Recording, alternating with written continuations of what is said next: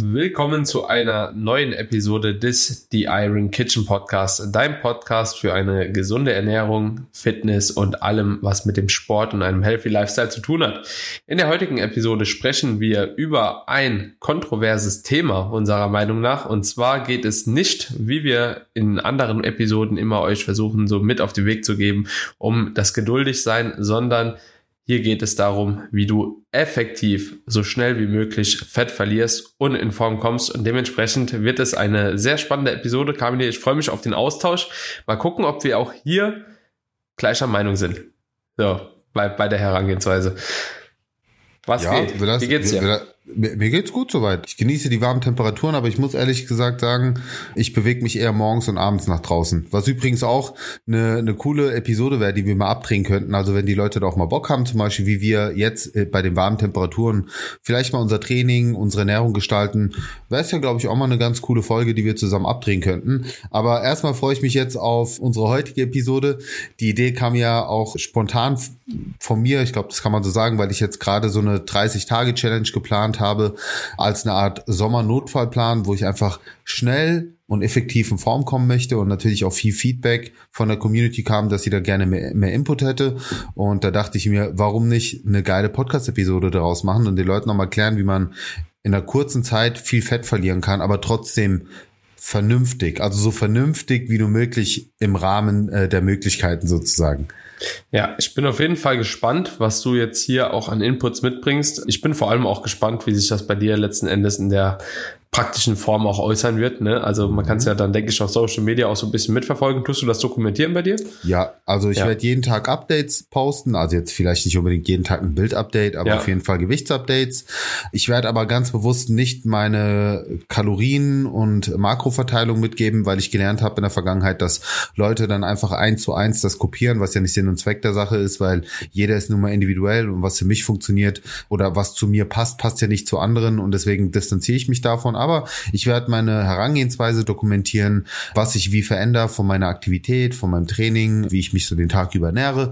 Und ich denke, das gibt den Leuten schon mal einen guten roten Faden, falls sie sagen, hey, ich habe Bock auch die Challenge genauso mitzumachen. Ja, ja, ich denke, das ist halt eben auch wichtig, so dass man da auch immer mit einem Praxisbeispiel vorangeht. Habe ich jetzt tatsächlich auch bei mir nochmal gemerkt, jetzt mit der WM, beziehungsweise allgemein mit den ganzen Wettkämpfen, die ich gemacht habe, so dass es einfach irgendwo auch für die Klienten oder sage ich mal die Athleten oder die Community, egal wer es ist, extrem motivierend ist, wenn man damit einfach gut ein Beispiel vorangeht und halt eben auch zeigt, okay, das funktioniert auch, was er sagt und der, der labert hier nicht einfach irgendwas dahin, sondern das ist auch irgendwo, ja, praxisbasiert, ne? Ja, absolut. Ja. Also, dass die Leute auch sehen, dass genau das funktioniert, was man erzählt und dass man eben auch selbst den Lifestyle letzten Endes lebt, den man den Leuten ja auch weiterempfiehlt. Gen ja, genau. Das ist ja, ist ja. ja eine Lebenseinstellung, die wir haben. Frage an dich, Daniel. Hast du schon mal so eine Shred-Diät gemacht. Also es gibt ja diese Summer Shred, äh, siehe zum Beispiel von äh, Christian Guzman, war ja mal ja. ganz, ganz berühmt, so, ne? Aber wobei das ging ja jetzt nicht mal unbedingt in so eine schnelle Form kommen, sondern das war eher seine Wettkampfvorbereitung. Aber hast du mal so eine persönliche Challenge gemacht oder einfach so eine, so eine Kurzzeitdiät, wo du einfach maximal rausholen wolltest? Und was war du so die Situation, wenn ja, worauf du dich dann quasi vorbereitet oder worauf du hingearbeitet hast? Das ist tatsächlich eine interessante Frage, mit der ich mich so noch nicht beschäftigt habe. Also solange ich Wettkämpfe mache, also seit meinem letzten Wettkampf oder seit meinem ersten Wettkampf, besser gesagt 2016, habe ich auf jeden Fall noch nie eine Sommerdiät explizit für den Sommer gemacht oder für irgendein Event außer dem Wettkampf, wo das Ganze aber natürlich dann auch nicht in so einer kurzen Form war, sondern wirklich über eine längere Wettkampfvorbereitung. Vorher, also ich mache ja seit 2016 jetzt Wettkämpfe, jetzt haben wir 2022, dementsprechend habe ich ja auch vorher auch schon vier bis fünf Jahre trainiert. War es so, dass ich als Jugendlicher definitiv zum Sommer immer deutlich besser in Form sein wollte. Und das hat dann äh, soweit auch ziemlich gut geklappt. Und da habe ich auch die wildesten Sachen schon gemacht. Ne? Von drei, vier, fünf, sechs Tagen nur Magerquark essen über ich ernähre mich irgendwie nur von Ways oder nur Fleisch und Brokkoli. Also so ja, alles, was man halt eben mal so gemacht haben muss, um aus den Fehlern zu lernen. Das habe ich gemacht. Das ging auch damit einher, dass natürlich relativ schnell viel Gewicht verloren gegangen ist, weil letzten Endes ja halt eben auch keine Kohlenhydrate mehr im System waren, dementsprechend relativ wenig Wasser gebunden war. Wahrscheinlich war auch gar kein Salz mehr drin. Also so, ja, deswegen hat man da so schnelle Erfolge gehabt, die letzten ja, Endes aber, aber nicht konserviert werden konnten. Oder? Und das natürlich auch in Kombination ein sehr, sehr hohes Defizit, das ich so Eben. aber in der Form auch nicht empfehlen würde. Was habe ich dennoch gemacht? Es kam im Zuge meiner Wettkampfvorbereitung halt des Öfteren mal vor, nicht der Vorbereitung selbst, sondern der Aufbauphase vorher, dass ich die Aus Aufbauphase halt eben gestreckt habe und immer wieder halt eben so einen ziemlich aggressiven Minicut mal eingebaut habe, den man eigentlich auch als so eine ja 30 Tage Crash Diät eigentlich bezeichnen könnte, denn da geht es wirklich auch drum, maximal viel Fett zu verlieren in der kürzesten Zeit, wie nur irgendwo notwendig ist. Ja, und dementsprechend, da ging es auf jeden Fall ordentlich voran. Und ich denke, das ist auch ein relativ gutes Beispiel, wie sowas dann letzten Endes aufgebaut werden kann. Also sprechen wir ja gleich sowieso drüber. Also ja, ich arbeite auch damit, nur in einem anderen Kontext halt. Ne? Ich will da nicht unbedingt schnell in Form kommen, so dass ich gut aussehe, sondern ich will effektiv schnellstmöglich eine hohe Menge an Fett verlieren. Ja, was wichtig ist, im Vorfeld direkt zu erwähnen, das, was wir jetzt heute an Tipps mitgeben oder wie wir sowas aufbauen, ist natürlich zeitlich beschränkt. Und das ist auch sehr, sehr wichtig, denn wir müssen natürlich, um möglichst viel in kurzer Zeit zu verlieren, einen radikaleren Ansatz wählen, als wir den jetzt bei einer Langzeitdiät festlegen würden. Das ist ja völlig logisch, weil am Ende entscheidet das Kaloriendefizit und wir wollen das maximal mögliche Kaloriendefizit ansetzen, um eben viel Fett zu verlieren. Aber da gibt's natürlich auch einen Sweet Spot, sage ich mal. Das ist ein sehr schmaler Grad. Ja, wenn man zu aggressiv vorgeht, dann geht's böse nach hinten los. Dann kann es halt sein, dass du es gar nicht schaffst, auch selbst diese begrenzte Zeit durchzuziehen, weil du einfach systemisch so im Eimer bist, wenn du dann auch noch viel trainierst, viel Alltagsaktivität und so weiter mit drinne hast. Deswegen ist es da auch trotzdem immer noch mit Vor Vorsicht anzusetzen, ja, wie hoch man das Defizit wählt. Ich glaube, das ist ein ganz guter erster Punkt, Daniel. Was wäre denn so das Defizit, was du ansetzen würdest? Ja, wenn du sagst, äh, also so, ich sage jetzt einfach mal so, oder was wäre denn deine prozentuale Abnahme pro Woche, die du ungefähr festlegen wollen würdest? Hm. Also es kommt natürlich drauf an. Sagen wir jetzt einfach mal, eine Person hat wirklich einen Monat Zeit, um in Form zu kommen. Das können wir ja vielleicht einfach hier mal als Rahmenbeispiel festhalten, einfach weil die Zeit darüber wahrscheinlich wieder einen anderen Ansatz bräuchte als ja die Zeit von bis zu 30 Tagen. Ja, da kann man vielleicht so eine Abstufung machen, okay, einmal bis zu 30 Tage, ein Monat oder halt eben von 30 Tagen bis zu 60 Tagen, zwei Monate etc. So, das sind zwei unterschiedliche Herangehensweisen, die ich da wahrscheinlich wählen würde. Grundsätzlich ist es so, wenn ich nur diese 30 Tage zur Verfügung hätte, dann würde ich tatsächlich schauen, ja, muss man natürlich individuell wieder betrachten, ein so hohes Defizit wie nur möglich zu erzeugen, das trotz dessen gewährleistet, dass physiologische Funktionen nicht beeinträchtigt werden. So, jetzt muss man natürlich dahingehend auch wieder abwägen, in welcher körperlichen Voraussetzung befinde ich mich letzten Endes, ja. Also jemand, der mit 10% Körperfett, ja, als Mann oder als Frau halt eben mit 7% mehr ungefähr in eine Diät startet, ja, der sollte nicht darauf abziehen, so viel wie möglich abzunehmen, weil Muskelverlust nahe ist und weil wahrscheinlich auch die hormonelle und körperliche Voraussetzung nicht unbedingt genauso gut aufgestellt ist, wie wenn jemand mit 20% oder 27% bei einer Frau in die Diät starten würde. Also gehen wir jetzt einfach mal davon aus, wenn jemand in Form kommen möchte, dass er einen höheren Körperfettanteil hat, als die zehn Prozent, weil wie gesagt, dann ist man eigentlich schon gut in Form, so da ist diese Thematik ähm, jetzt nicht unbedingt die relevanteste. Und ja. das ist auch ein guter Punkt, weil wir wollen beide Extreme hier nicht behandeln. Also jemand, der stark übergewichtig ist oder ein hohes Übergewicht hat, für den macht sowas auch absolut gar keinen Sinn. Also wirklich so gar keinen Sinn. Äh, da würde ich mich komplett von distanzieren, weil da wirst du auch, selbst wenn du in den vier Wochen viel verlierst, jetzt nicht großartig einen Unterschied sehen. Ich würde mich tatsächlich auf die Personen hier beschränken, die so in diesen ich sag mal, die, die sind gut in Form, aber die haben noch ein paar Fettpelzchen da, die sie einfach loswerden wollen, um es mal ganz einfach auszudrücken. Lass uns auf diese Personen hier mal wirklich konzentrieren. Ja, genau.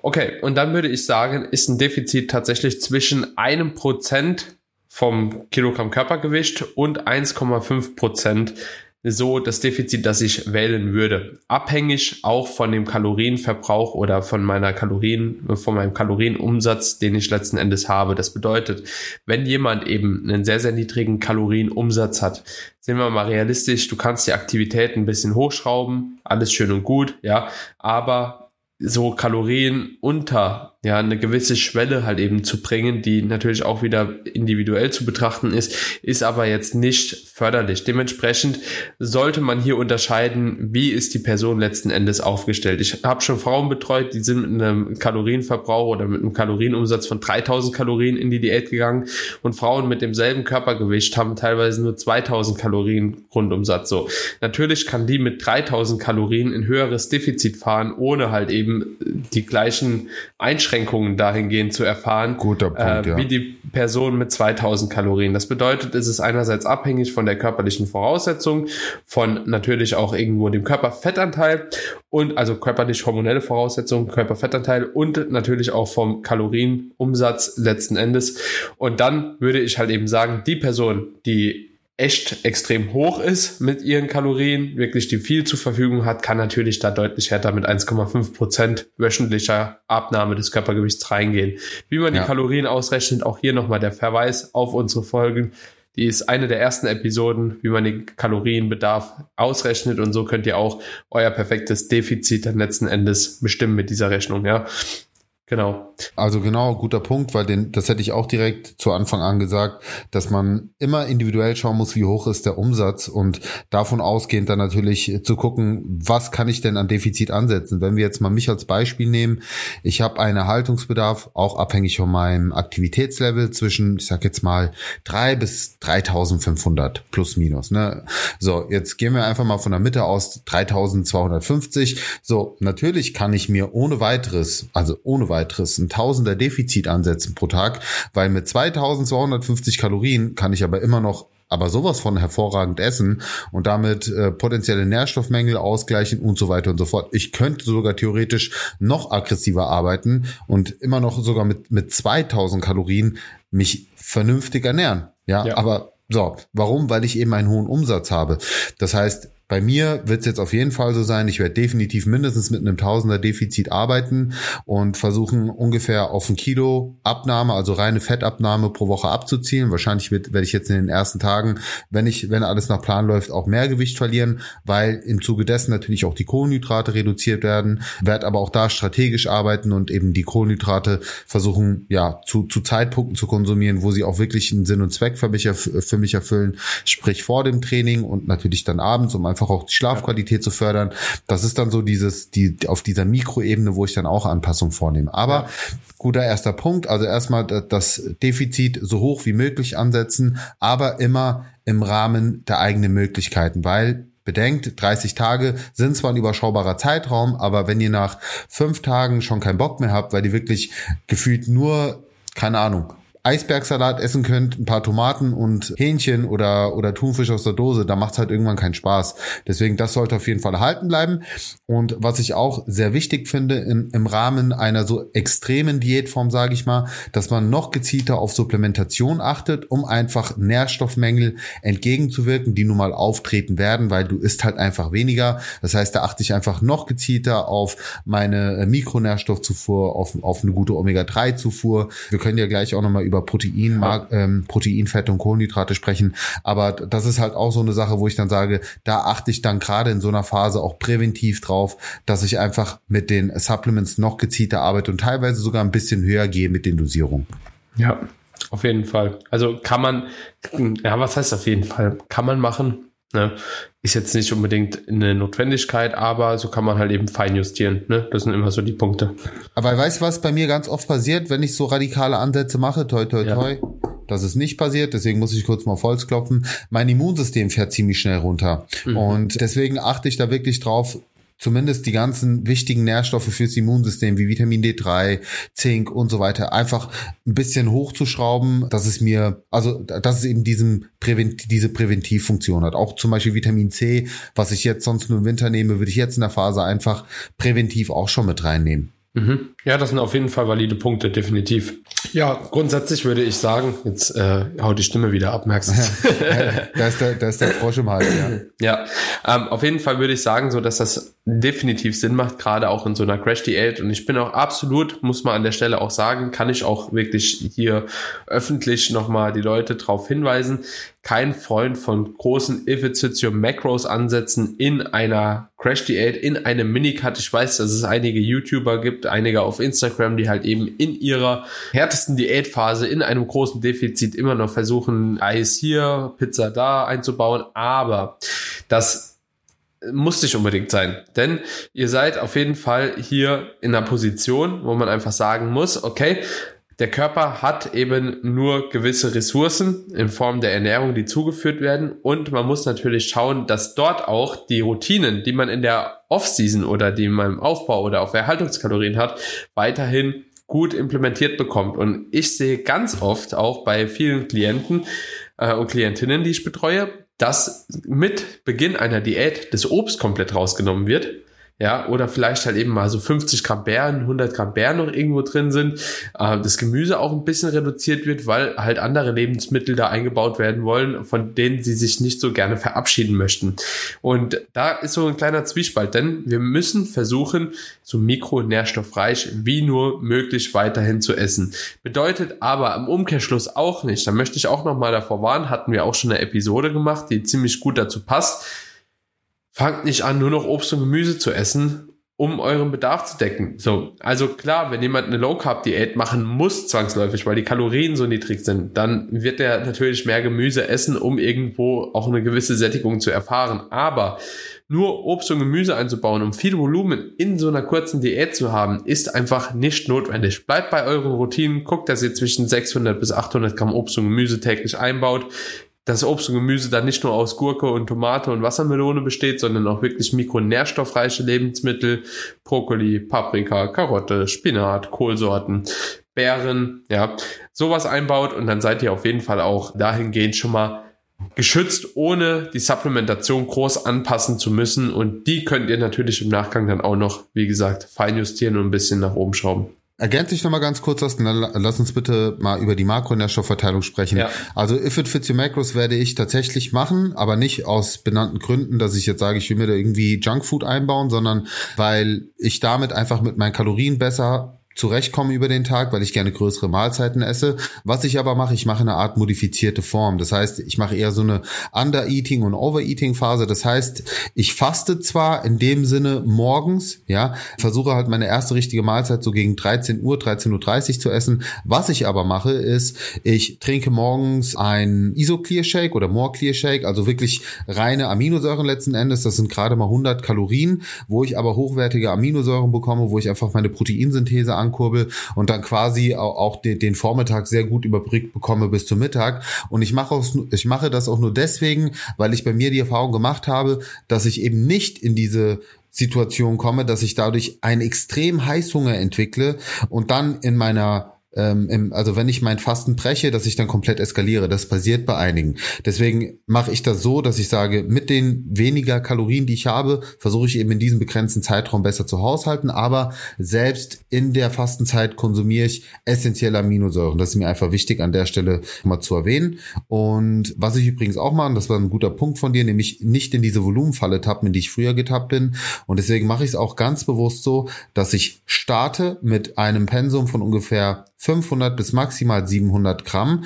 Und tatsächlich auch versuche, eher in der ersten Tageshälfte mein, also quasi in der ersten großen Mahlzeit, einen Großteil meines Gemüses abzudecken, weil ich auch hier gemerkt habe, wenn ich in meiner Abendmahlzeit, in meiner größten Mahlzeit viel Volumen, dann auch noch mit viel Gemüse und so weiter kombiniere, dann tut's meiner Verdauung nicht gut. Das heißt, ich bekomme eher eine träge Verdauung, ja, weil das ist dann Overload und dadurch fluktuiert auch mein Gewicht sehr viel stärker, weil ich merke, wenn ich spät abends nochmal viel Gemüse und viel Markeninhalt habe, am nächsten Morgen einfach meine Gewi mein, Gewicht nicht wirklich wirklich aussagekräftig ist. Und deswegen habe ich mir das abgewöhnt. Also auch für all diejenigen, die Probleme haben mit dieser Volumenfalle, setzt euch von vornherein einfach ein gewisses Limit und geht da nicht drüber und, und, versucht nicht auf Teufel komm raus eine Sättigung zu erfahren über mehr Gemüse und so weiter. Ja, lernt auch mal, dass zu einer Diät ein bisschen Hungern dazugehört. So, das klingt hart, aber das ist einfach Fakt. So, aber lass uns, komm, lass uns mal auf Ebene der Makronährstoffe sprechen, weil sonst wird das, glaube ich, eine Ein-Stunden-Podcast-Episode, wenn wir uns zu sehr auf diese Details vernarren. Ähm, lass uns mal über die Makronährstoffverteilung sprechen. Wie würdest du Proteine verteilen? Wie würdest du Fette verteilen? Wie gehst du mit den Kohlenhydraten um? Gib du mal deinen Pitch und dann gebe ich mal meinen Pitch dazu. Ja, also ich bin da eigentlich relativ straight, was Makronährstoffe angeht. Ich finde, Makronährstoffe zu justieren ist tatsächlich kein Hexenwerk befindest du dich in einem hohen Defizit mit 1,5 Prozent äh, Rate of Loss, also Abnahmerate pro Woche anhand deines Kilogramm Körpergewichts, dann solltest du das Protein meiner Meinung nach ein bisschen höher handhaben, ja, weil einfach ein potenziell höheres Risiko für Muskelverlust gegeben ist und ähm, dementsprechend man kann so und so argumentieren, will ich übrigens auch sagen. Also ich persönlich präferiere da den Ansatz eher mit 2,5 Gramm Protein pro Kilogramm Körpergewicht zu fahren in dieser Zeit. Also höher ist meiner Meinung nach aufgrund des beschriebenen Körperfettanteils nicht unbedingt notwendig. Wenn man mit einer Rate of Loss, also mit einer Abnahmerate von einem Prozent arbeitet, dann kann man sich eher auch bei 2 bis 2,2 Gramm pro Kilogramm Körpergewicht bewegen. Also quasi umso höher ihr letzten Endes die Abnahmerate gestaltet, umso mehr würde ich mich an dem oberen Ende bewegen. So, jetzt kann man gegen argumentieren, das wollte ich noch mit einbringen. Fett, denke ich, sind wir uns beide einig. Ich glaube, Fett in dieser Zeit, insbesondere bei so einer Crash-Diät, immer bei 0,5, ja, oder vielleicht minimal drüber, aber nicht wirklich groß höher. Warum nicht groß höher? Weil wir gerade beschrieben haben, es ist ein großes Defizit am Start. Ein großes Defizit geht immer damit einher, dass in letzten Endes auch irgendwo Trainingsperformance leiden könnte, weil weniger Kohlenhydrate zur Verfügung sind. Was müssen wir alle somit gewährleisten? Dass einerseits genug Protein da ist, um die Muskulatur zu erhalten und andererseits auch genug Kohlenhydrate zugeführt werden, um eine gewisse Trainingsperformance zu bringen und dann letzten Endes auch wieder Muskelmasse zu erhalten, ja, im Umkehrschluss. Und äh, was auch wichtig ist, dadurch, dass eben nur dieser begrenzte Zeitraum ist, muss man sich jetzt auch hormonell keine großartigen Sorgen ja. machen, dass er jetzt mal durch die geringere Fettzufuhr da direkt der, der komple komplette Hormon Hormonaushalt zusammenbricht. Bei Frauen könnte es tatsächlich ein bisschen kritischer sein. Da würde ich eher auch ein bisschen, vielleicht ein bisschen hochsetzen, je nachdem, wie sensitiv ja. man ist. Hängt auch davon ab, wie man reinstartet. Aber was ich halt hier deswegen auch mache, weil ich meine Fettzufuhr reduziere, erhöhe ich meine Omega-3-Zufuhr. Also da achte ich dann wirklich drauf, dass ich noch mehr mit einer Supplementation arbeite und noch gezielter darauf achte, dass die Fette, die ich dann konsumiere, auf jeden Fall eher zu den, ich sag mal, besseren Fettquellen gehören. Bist du da bei mir? Genau. Bei Frauen tatsächlich habe ich auch oftmals so eine andere Herangehensweise. Wenn sie jetzt ein durchschnittliches Körpergewicht, sage ich jetzt mal von 60 bis 70 Kilo haben, sage ich immer entweder, also wirklich nicht tiefer wie 0,5 Gramm oder 50 Gramm Fett als pauschalen Wert. Mhm. So 50 Gramm Fett, das ist meistens immer noch irgendwo in einem Bereich, wo man sagen Vernünftig. kann, okay, so, da kriegt man trotzdem noch ausreichend Kohlenhydrate irgendwo rein bei vielen und das ist immer noch eine gute Menge, mit dem der Körper oder mit der der Körper arbeiten kann. Aber man muss auch in dem Zuge sagen, ne, wenn man eben diesen Shift vornimmt, auch von Fett, ja, selbst wenn man mit 0,5 Gramm arbeitet, zu Kohlenhydraten hat man natürlich auch über die Kohlenhydrate, über die Stimulation von Leptin, Ausschüttung von Leptin etc. eventuell auch noch einen Benefit eben auf so Sexualhormone, ne, was halt auch nicht, genau, was halt auch nicht zu vernachlässigen ist in dem Zuge und dementsprechend könnte auch das halt eben da einem einfach zugutekommen. Ne? Gut, aber das bringen wir gleich bei dem Carb-Thema ein, weil ne, Gemüse-Carbs, Obst-Carbs, Obst ja. so das kann man auch nochmal behandeln. Aber beim Protein wollte ich auch nochmal ergänzen. Also ich bin da auf jeden Fall auch bei dir, dass ich mit der Proteinzufuhr dann hochgehe auf 2,5 Gramm. Das werde ich jetzt auch so beibehalten. Und vielleicht auch noch was, da merkt man richtig so, du bist der Bodybuilder, bei dir geht's immer um den maximalen Muskelschutz und der ist natürlich auch bei mir ganz weit vorne. Was ich aber auch nochmal mit einwerfen möchte und glaube ich für die Zuhörer interessant ist, ich will mir natürlich auch den thermogenen Effekt vom Protein zunutze machen. Das ist ja das Schöne daran, das ist im Prinzip der beste Diät-Hack, den man einbauen kann, weil du hast im Prinzip eine Kalorienersparnis ohne Kalorien zu sparen, weil 30 Prozent ungefähr der aufgenommenen Energie werden ja im Prinzip wieder verstoffwechselt. Das heißt, du kannst zwar alles essen, aber ein groß oder ein größerer Teil davon geht halt wieder über die Verdauungsenergie verloren. Das heißt, du kannst im Prinzip von 1000 Proteinkalorien, sage ich jetzt einfach mal, ungefähr, ich sage jetzt einmal 30 Prozent wieder wegrechnen im Kopf, aber ganz wichtig, nur im Kopf bitte, nicht in deiner Ernährungs-App und hast dadurch quasi nochmal dein Defizit erhöht über diese Proteinschraube. Und das ist etwas, was ich kurzzeitig einfach sehr, sehr gut und sehr effektiv für mich nutzen kann. Und dass es funktioniert, habe ich auch oft in Coachings gemerkt, wo ich nicht mal großartig was an, an der Kalorienschraube gedreht habe, sondern nur an der Makronährstoffschraube und allein dadurch dann halt schon viel Bewegung wieder ins Spiel reinkam. Mhm. Ähm, also das vielleicht auch nochmal so ein zusätzlicher Benefit ab, abseits des Muskelschutzes und der Sättigung. Wie, ja. verhält, wie verhält es sich mit den Carbs? Offensichtlich bleibt dann natürlich ein gewisser Rest und dem verteilen wir auf die Kohlenhydrate. Hier würde ich gerne zwei Punkte ansprechen, nämlich zum einen Kohlenhydrat-Timing. Das ist ja etwas, was du jetzt auch schon mal angedeutet hast und ich auch. Und die zweite Sache, wie stehst du zu Gemüse-Carbs und zu Obst-Carbs? Also quasi Kohlenhydraten, die, die man aus Gemüse und Obst gewinnt. Siehst du das? Also siehst du das auf einer Stufe mit, ich sage jetzt mal Kohlenhydraten aus Haferflocken, aus Mehl, aus Reis, aus Nudeln? Wie ist deine persönliche Erfahrung? Was ist deine Empfehlung? Hm.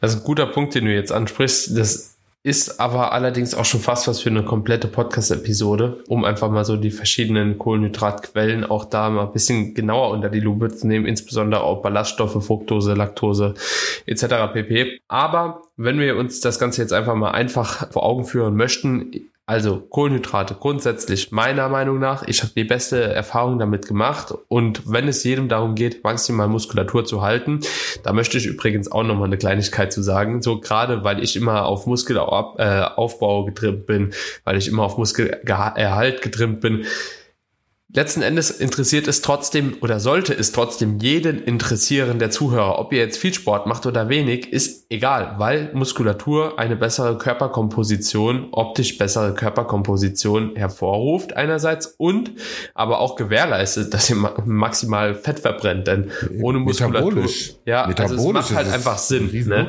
Und dementsprechend sollte man das halt, auch wenn man nicht unbedingt Bodybuilder werden will oder ja auf die Bühne möchte, trotzdem immer als Ziel Ziel sehen, die Muskulatur irgendwo zu schützen. Ja, okay, Punkt abgehakt. Jetzt zum nächsten Punkt, Trainingsperformance, Kohlenhydrat-Timing, Schlafperformance, sage ich jetzt einfach mal. Ich persönlich habe die beste Erfahrung damit gemacht, wenn man die Kohlenhydrate auf jeden Fall um das Training herum und äh, nach oder vor dem Schlaf, Entschuldigung, platziert. Warum? Weil letzten Endes ein höheres Maß an Kohlenhydraten vorm Training, insbesondere wenn die Kohlenhydraten dann im Blutkreislauf noch sind, eine bessere Trainingsperformance hervorrufen kann. Im Training kein Hunger bekommt, ja, oftmals, weil das ist halt auch immer wieder so ein Punkt, dass viele Leute Hunger im Training bekommen und dadurch eine schlechtere Performance haben. Und nach dem Training dann oft eskalieren, weil sie sich nicht zurückhalten können. Ja, kommt auch noch, genau, kommt auch noch dazu und dementsprechend ist es ums Training tatsächlich wichtig. Ich persönlich präferiere auch einen Ansatz trotzdem, ja, da, da werden jetzt viele sagen, oh nee, dafür sind mir die Kalorien zu schade, aber wenn ich maximal, ja, maximale Erfolge haben möchte, dann sogar einen Intra-Workout zu konsumieren mit Kohlenhydraten, gerade in der Diät. Warum? Ja, weil die Konzentration eh schon schlechter ist, weil wir sowieso schon im Mangel sind und dann müssen wir natürlich gucken, dass in der Zeit halt maximale Performance im Gym halt eben zu tragen kommt. Dadurch könnte der eine oder andere halt über den Tag ein bisschen mehr Hunger verspüren, weil die Kalorien ja irgendwo her müssen. Aber das ist, wenn es wirklich darum geht, das Beste rauszuholen, ein kleiner Geheimtipp, also probiert es aus und erst dann könnt ihr urteilen. Und dann den anderen Teil der Kohlenhydrate präferiere ich vom Schlafgehen, einfach um die Schlafqualität dadurch zu fördern. Das Einschlafen wird erleichtert und letzten Endes habe ich auch das Gefühl, dass wenn ich gesättigt und auch ja durch viele Kohlenhydrate ermüdet ins Bett gehe, dass ich einfach eine bessere Schlafqualität habe. Da gibt es auch Daten dazu, dass die Schlafqualität von einer gewissen Menge an Kohlenhydraten vorm Schlafen profitieren kann. Dementsprechend mache ich mir das auch gerne zunutze und das würde ich auch so empfehlen. Ja. Ja, guter Punkt. Also das sind auch so die zwei kritischen Zeitpunkte, wo für mich Kohlenhydrate von der Priorität einfach am höchsten angesiedelt sind, vor dem Training und eben abends. Und dazwischen, also ich sag mal so, für, für diese beiden Zeitpunkte nutze ich übrigens auch ganz bewusst echte Kohlenhydratquellen und ich bezeichne sie jetzt einfach ah, mal genau so. Ja. ja, also da, dass ich ja sage, sagen. dass ich dort äh, Reiswaffeln esse, also nach, vor dem Training zum Beispiel eher so leicht verdauliche Kohlenhydrate in Form von Reiswaffeln, sowas in der Richtung oder eben Haferflocken, Porridge, whatever und abends dann eben Reis, Nudeln, Mehl, was auch immer, wenn ich mir eine Pizza mache und ich, ich investiere dafür ungefähr ich würde sagen, so 60, 60, 70 Prozent meiner, meiner Kohlenhydratkalorien und die restlichen 30 Prozent ungefähr, die investiere ich dann wirklich für Gemüse und für Obst. Ja, um es mal auf den Punkt zu bringen. Und allein schon deswegen achte ich auch darauf, nicht mit dem Gemüse zu eskalieren, weil je nachdem, welche Gemüsesorten ihr wählt, kann es einfach auch schon sein, dass ihr allein darüber 40, 50 Gramm Kohlenhydrate quasi ich will nicht sagen in den Wind schießt, weil sie haben ja einen Nutzen, aber energetisch und, und von der, von der Trainingsperformance her eben nicht. Und deswegen wäre ich da wirklich auch achtsam, eben alles in Maßen zu konsumieren, sinnvoll zu konsumieren und in einer gewissen Balance zu halten. Okay, und dann vielleicht abschließend noch, ich denke, jetzt haben wir schon echt viel behandelt auch und die Leute wissen wahrscheinlich schon, wie sie vorgehen sollten, aber abschließend noch zu der Episode. Wie würdest du dann mit den anderen Makronährstoffen vorgehen? Was würdest du mit Protein und Fetten in einer solchen, in einem solchen Diätszenario machen? Würdest du das äh, speziell verteilen irgendwo auf die Mahlzeiten? Äh, ja, also das Protein würde ich auf jeden Fall versuchen, so gut es geht zu verteilen. Ich meine, das zeigt sich allein schon dadurch, dass ich eben morgens äh, reinstarte mit meinem Clear Shake, ja, also mit, mit, mit ERAs. Und dann versuche ich auch wirklich über alle Mahlzeiten gleichmäßig mein Eiweiß zu verteilen. Also mindestens meine ich sage jetzt mal 40, 50 Gramm Eiweißproportion schon mit drinne zu haben. Also das, das tue ich schon. Beim Fett bin ich weniger achtsam. Also da verteile ich es einfach so, wie es gerade passt. Für mich äh, gibt es jetzt, also natürlich vor dem Training jetzt sich eine hohe Fettmenge zu konsumieren, logisch, aber ansonsten verteile ich mein Fett so, wie es halt reinpasst. Am Ende ist mir wichtig, nur auf die entsprechende Menge zu kommen. Letztens habe ich von Kollegen, der ist ja auch bei euch im Team vom Benchboy, ne, letztens auch so äh, eine Story oder ich glaube ein Reel hat er dazu gemacht ja, Leute, achtet einfach darauf, dass ihr euch jetzt nicht unbedingt zwei Döner vom Training schiebt und dann ist es schon fast egal, so wo ihr euer Fett verteilt. So. Und eigentlich ja. letzten Endes hat er recht. Solange eure Verdauung ja. damit spielt und ihr euch letzten Endes auch im Training wohlfühlt, ja, gibt es nicht unbedingt die 100% beste Fettverteilung. Also ihr könnt euch das natürlich zu Nutzen machen, wenn man sagt, okay, man versucht die Kohlenhydrate vor das Training zu platzieren. Ja, einen großen Teil übrigens, äh, ich empfehle da ungefähr tatsächlich ein Gramm pro Kilogramm Körpergewicht. Dann sollte man eventuell das Fett halt auf das Frühstück, ja, auf, je nachdem wann man auch trainieren geht, oder halt eben auch auf das Abendessen verteilen. Weil beim Abendessen beispielsweise macht es meiner Meinung nach auch Sinn, gerade im Hinblick auf die Verdauung, dass wenn ihr dann letzten Endes auch Proteine konsumiert und auch eine gewisse Kohlenhydratzufuhr habt, dass diese Nährstoffe auch durch das Fett, das letzten Endes dann im Magen alles zusammenkommt, ja, auch die Verdauung ein bisschen verlangsamt wird und ihr auch die ganze Nacht noch da in gewisser Maßen eine Nährstoffversorgung habt, ja, wo man sagen könnte, okay, da macht es eventuell ein bisschen Sinn und halt vorm Training jetzt nicht allzu viel Fett konsumieren, aber auch das einfach in einem moderaten Maße. Und äh, abschließend vielleicht auch nochmal, um das Aktivitäts- und Trainingsthema einzubringen, ohne da jetzt nochmal ein neues Fass aufzumachen. Aber was ich jetzt zum Beispiel auch machen werde, ich werde bewusst mein Schrittziel etwas höher setzen und das auch eben kontrollieren, dass ich da wirklich weiß, ich habe ein, ein konstantes Schrittziel, werde das wahrscheinlich zwischen 15 und 17 17.500 halten. Das wird so mein Tagesziel.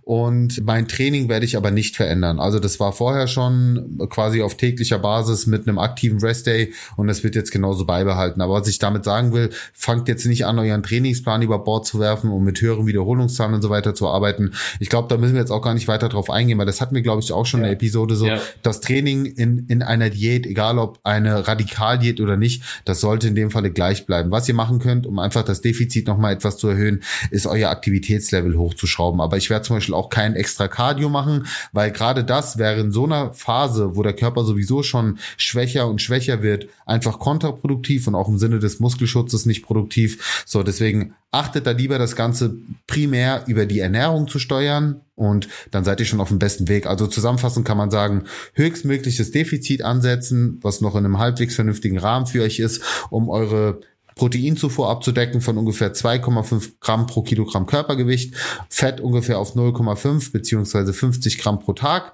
und den Rest dann eben auf die Kohlenhydrate zu verteilen und diese eben auch möglichst, wenn ihr trainiert, sinnvoll zu platzieren. Passt. Würde ich sagen, damit finalisieren wir auch die, finalisieren wir auch die Folge. Ja. Yes. Ich würde sagen, haben alles Wichtige angesprochen, zumindest in der Grundprämisse. So, ich denke, ein paar Sachen sind hier und da noch zu justieren, aber die Leute sollten jetzt auf jeden Fall schon mal wissen, wie sie die Struktur gestalten sollten. Ne? Das Ganze könnte man auch noch mal im Hinblick aufs Training vielleicht sogar machen, obwohl da eigentlich meiner Meinung nach nie ein Anpassungsbedarf notwendig ist. Eben das. So, und dementsprechend würde ich sagen, schließt man die Episode ab. Wenn ihr so lieb wärt und euch fünf Sekunden Zeit nehmen würdet, dürft ihr natürlich auch sehr, sehr gerne unseren Podcast bewerben, bewerben, bewerten. Auf Apple Podcasts. Auch, auch bewerben gerne. Bewerben, bewerben, bewerten, alles dasselbe. Auf Apple Podcasts, Spotify oder wo auch immer ihr den Podcast hört. Hilft uns einfach ein bisschen mehr zu wachsen, noch mehr Leute zu erreichen und noch mehr Leuten auch zu helfen. Ja, wir bekommen täglich Nachrichten, dass ihr wirklich so den Mehrwert auch daraus zieht und das ist natürlich unser übergeordnetes Ziel.